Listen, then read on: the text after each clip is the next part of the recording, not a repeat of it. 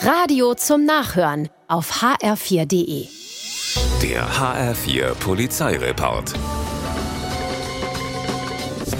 Einbruchsalarm in Kölbe. Die Alarmanlage einer Firma in der Kasseler Straße weckt die Anwohner nachts um zwei. Außerdem sind Geräusche aus dem Gebäude zu hören.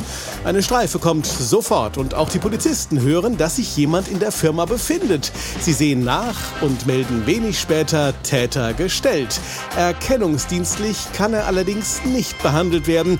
Der Waschbär wird schnell noch fotografiert, ehe er in die Nacht entlassen wird.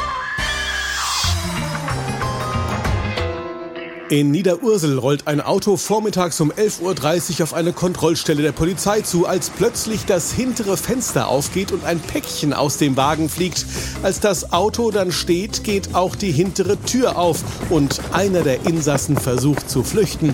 Und das alles unter den Augen der neugierig gewordenen Beamten. Die Flucht wird natürlich verhindert, das Päckchen untersucht. Und jetzt kommt raus, bei den drei Gestalten im Wagen handelt es sich um professionelle Drogenhändler. Hasch, mehrere tausend Euro in Bar und ein großes Pfefferspray werden gefunden. Hätten die drei keinen Flattermann bekommen, wären sie vielleicht sogar durch die Kontrollstelle durchgewunken worden. So landen sie bald vor Gericht. In Fulda sitzt ein Mann an der Bahnsteigkante und lässt die Beine baumeln. Als ein Güterzug kommt und pfeift, reagiert er nicht. Die Beine baumeln weiter im Gleisbereich. Der Lokführer legt eine Vollbremsung hin. Natürlich hat das auch die Bundespolizei mitbekommen. Der Mann erhält einen Platzverweis und wenn Sie schon mal dabei sind, werden auch gleich noch die Personalien überprüft. Blöd für ihn, denn der 49-Jährige wird per Haftbefehl gesucht.